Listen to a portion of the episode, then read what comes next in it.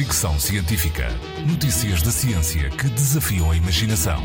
Com Isilda Sanches.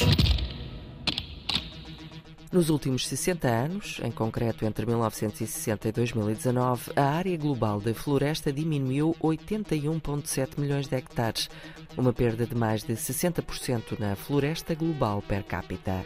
Isto afeta o futuro da biodiversidade e tem impacto na vida de milhares de milhões de pessoas no mundo inteiro.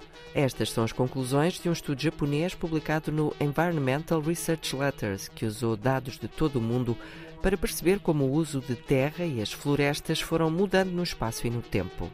O declínio global na zona florestada, combinado com o aumento da população no período de 60 anos, usado como referência pelos investigadores, resultou numa diminuição da floresta per capita de 1,4 hectares em 1960 para 0,5 hectares em 2019. Os investigadores explicam que a perda contínua e a degradação das florestas afetam a integridade dos ecossistemas, comprometendo a sua capacidade de manter a biodiversidade. O estudo mostra ainda que as zonas de maior perda florestal são em países pobres, sobretudo nos trópicos, mas os países ricos também têm responsabilidades e, segundo os autores, o seu papel no fenómeno tem que ser melhor estudado. Esta tendência de desflorestação tem que ser invertida e deve existir um esforço global no sentido de preservar as florestas que ainda existem e reabilitar as que estão em decadência, explicam os autores. Isto é fundamental para cumprir os objetivos do Acordo de Paris, por exemplo.